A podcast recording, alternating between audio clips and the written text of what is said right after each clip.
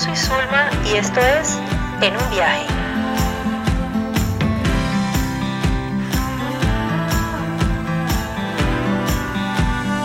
En un viaje. Una historia viajando. Hola a todos, envío saludos y abrazos deseando que estén teniendo un agradable y descansado día. Hoy les traigo el episodio 12, celebrando el Diwali en Jaipur, viviendo en un orfanato. Transcurrían los días en el, curso de yoga en Rishikesh cuando recibí respuesta de un orfanato ubicado en Jaipur, Rajasthan, Pink City o Ciudad Rosa. Me esperaba el 9 de octubre tal y como, les había solicitado. Cuando les escribí a ellos, lo hice también a otro establecimiento. Ellos eh, también me respondieron, pero que podían recibirme solo dos días porque estaban llenos. Les dije sí. Se trataba de un homestay, el de los dos días, que son básicamente casas adecuadas para hospedaje eh, y, brindar, y brindar una experiencia local a los huéspedes. ¿Qué incluye este alojamiento? Visitas guiadas a lugares icónicos de la ciudad o pueblo donde estén ubicadas, hasta comida hecha en casa. En este caso particular, el lugar es exclusivo para mujeres viajeras y o en pareja.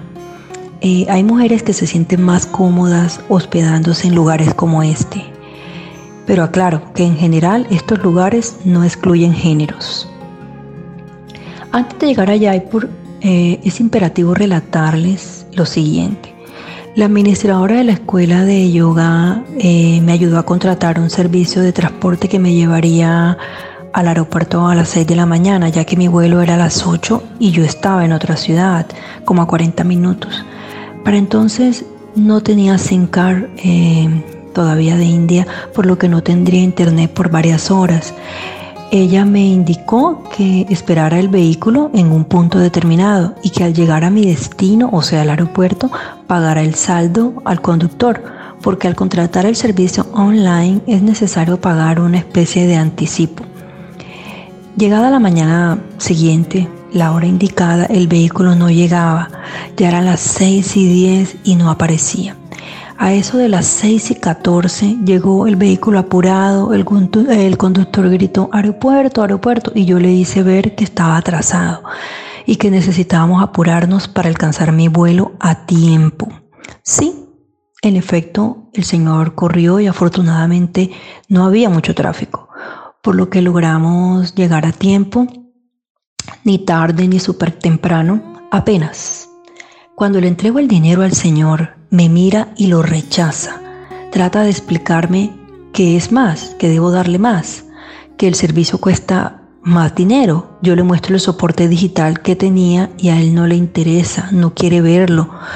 Ya empezaba a angustiarme porque estaba a tiempo, eh, pero no podía pasarme ahí discutiendo con el señor. Cuando se me ocurrió buscar ayuda, le hice señas a un señor que iba pasando, le pedí acercarse, le expliqué la situación, le dije que me ayudara y los dejé discutiendo ya los dos. Literal, quedaron discutiendo, alegando y manoteando. Me fui y no supe más de ellos. Abordé mi avión, llegué a New Delhi, tomé el metro que me llevaría a una estación de trenes donde tomaría mi tren a Jaipur.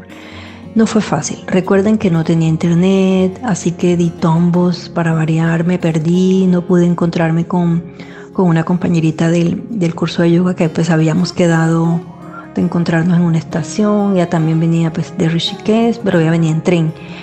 Eh, no lo logramos, bendito internet. Tomé mi primer tac-tac eh, o auto, que llaman aquí, em, hasta la estación de tren correcta. Cuando me vi perdida, eso me lo sugirió un, local que, que se apiadó de mí. Me dijo, no, lo mejor es que te vayas en un tuk-tuk para que llegues a tiempo. Llegué media hora antes a mi tren el que me llevaría a Jaipur. Fueron seis horas de viaje en lo que llaman ellos segunda clase eh, y estaba bastante cómodo. Tenía aire acondicionado, sus cortinas pues que le dan eh, algo de privacidad. Estaba limpio y casi todo el viaje estuve sola hasta que una familia me hizo compañía. Cuando sentí confianza, le pedí a una de las chicas que me compartiera datos. Tenía muchas llamadas y mensajes. Adivinen, mis sospechas sobre el episodio con el vehículo eran ciertas. Tomé el equivocado. Ese no era el taxi o carro que debía llegar a, buscarme el que habían contratado. De ahí la polémica que armó el conductor por el dinero. ¿Pueden creerlo? Bueno, esas cosas pasan en India. Los malentendidos, las confusiones, los enredos, eso es muy, muy común aquí para nosotros los extranjeros. O sea, eso pasa fácilmente. Y la verdad salí bien librada. Yo concluyo esta experiencia específica del taxi como mi bienvenida oficial a India. bueno, después de quedarme dos noches en el homestay, eh, cuando llegué a Jaipur, después de eso me fui para el orfanato. Era la primera vez en mi vida, como muchas de estas anécdotas, que trabajaría o desarrollaría un proyecto con niños. Confieso que no estaba muy segura, pero también era cierto que a estas alturas todo se estaba convirtiendo en un reto reto que tomaría después de pensarlo solo unas horas. Tampoco era que tuviera muchas opciones. Se trata de una ORG para apoyo en el cuidado de niños, en especial condición, niños VIH positivo. Eh, su directora lleva años trabajando en este proyecto. Reciben ayuda del gobierno y tienen un acuerdo o contrato con una ONG española para patrocinio de unos 10 niños eh, del total de los tal del orfanato. Yo fui asignada a la sede ubicada dentro de la ciudad, una casa de dos pisos, adecuada solo para albergar niñas, unas 20 en promedio, mm, decoradas con pinturas de Ganesha, Shiva y Vishnu. Eh, hay una sede principal, eh, un edificio de cuatro pisos, bueno, en realidad no sé si principal, pero por lo menos ellos están muy orgullosos de eso. Es un edificio de cuatro pisos, bastante grande, y un, proyecto de construcción en desarrollo, ya que solo está habitado el primer piso por más de 100 niños. Realmente no estoy segura cuántos niños son. Sus edades, sus edades van desde los 6 hasta la mayoría de edad. Incluso ellos siguen viviendo ahí después de la mayoría de edad porque el programa sigue apoyándolos en sus estudios superiores. Eso es maravilloso. Hay una minoría que no son huérfanos en realidad, pero sus padres no pueden mantenerlos. Y dadas sus condiciones, el cuidado, el monitoreo y control de, de toma del medicamento es fundamental para que crezcan y se desarrollen normalmente. Cada vez que escuchaba la historia personal de alguna de las niñas o algún niño, agradecí por la vida que he tenido y por la vida de los míos.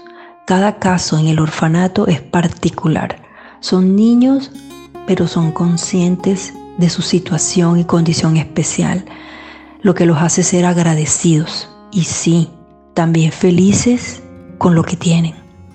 Muy seguramente están mejor ahí que en sus propios hogares, en el caso de los que tienen un hogar.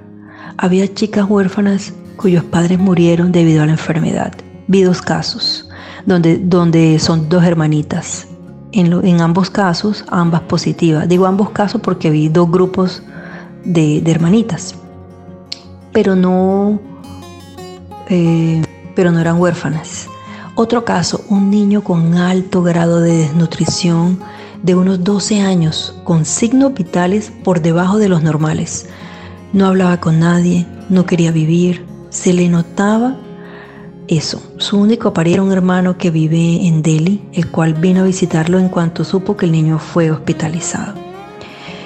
La verdad, eh, no es fácil. Una cosa, después, de todos modos, es uno estar ahí y ver algo y otra cosa es meterse dentro del, o sea, tratar de imaginar qué sienten ellos en realidad. Cuando llega el Diwali, a finales de octubre, la fiesta mística religiosa más importante celebrada en la India, representa la victoria espiritual de la luz sobre la oscuridad, el bien sobre el mal y el conocimiento sobre la ignorancia. La celebración dura cinco días y las semanas previas en el orfanato se buscan recursos para el suministro de ropa, ropa para vestir ese día. Eh, las casas eh, las decoran con luces, los dulces tradicionales son populares, Decoran con pintura en sus terrazas, en el piso, paredes, hermosos rangolis, que es lo que nosotros conocemos como mandalas. Lámparas de aceites y velas ofrecen la puya, que es una adoración a los dioses. En esta ocasión es a la diosa de la prosperidad y la riqueza.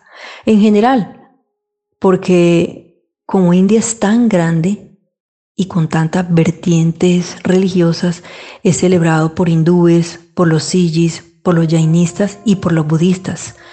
Cada uno enfocado a dioses diferente, pero al final comparten las mismas razones históricas. En otras palabras, es como Navidad para Occidente, pero con el toque de misticismo propio de India. Es celebrado en varios países en Asia y en el Caribe, en Suriname y Trinidad y Tobago. Tuve la oportunidad eh, de ver la ciudad em, entre fuegos pirotécnicos desde el fuerte Amber a la medianoche cuando se da comienzo a la celebración. Fue apoteósico, o sea, fue mágico. Volviendo a los niños, eh, dentro de la asistencia que recibe el orfanato, está la de ONGs que envían voluntarios durante todo el año. Eh, las actividades van desde apoyo a los niños las tareas escolares, llevar y recoger a los niños más pequeños desde el orfanato al colegio y viceversa. Llevarlos al parque después de terminar las tareas, em, hacer campañas para divulgar información de higiene y otros temas de interés para ellos llevarlos al hospital en caso de estar enfermos, acompañarlos a citas médicas, darles la medicación diaria, eh, ayudar a cocinar y servir la comida. Por otro lado está el apoyo a la directora en labores administrativas, como responder correos y hacer solicitud de donaciones. Durante esta etapa de mi vida, tres semanas, pude recibir todo el amor del mundo por parte de estos pequeños todo lo que hacen es abrazar y ser tiernos. Quieren peinarnos, jugar con los teléfonos, em, hacen dibujos para los voluntarios, se expresan con palabras cariñosas todo el tiempo y no quieren dejarte ir, no te quieren soltar. Me sentí tan amada por esos niños y tan tocado el corazón como nunca antes. Después de estar en un lugar así, necesariamente me volví más agradecida con la vida y ya me cuestiono antes de, estar quejándome por situaciones que resultan estúpidas comparadas con la de ellos. Y nunca, pero nunca podré olvidar sus miradas y la expresión en sus caritas. Quedaron tatuadas en mi corazón. Me fui resuelta a volver para quedarme unos días. Y sí, volví, pero solo para despedirme, que mis planes cambiaron de rumbo.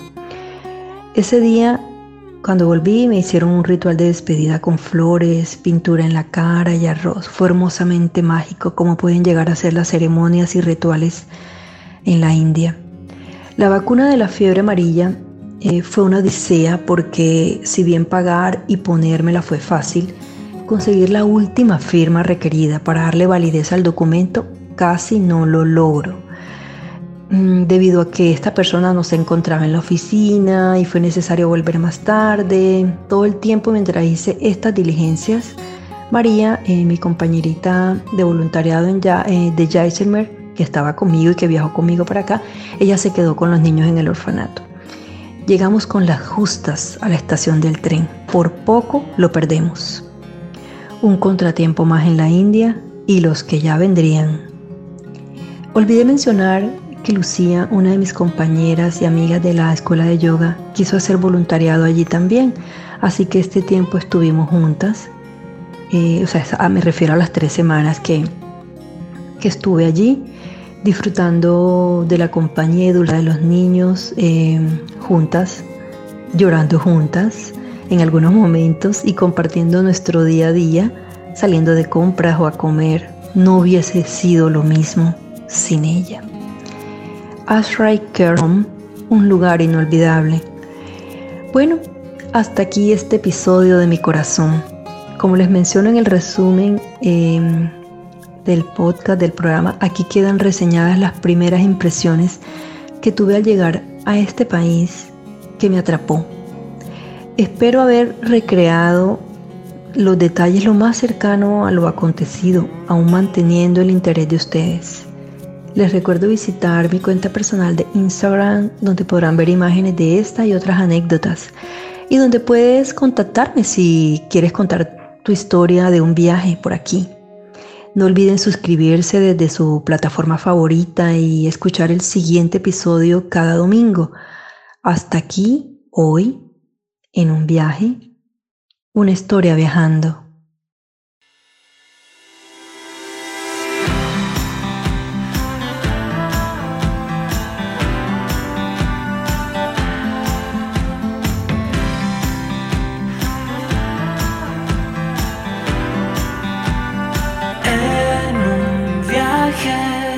Historia viajando.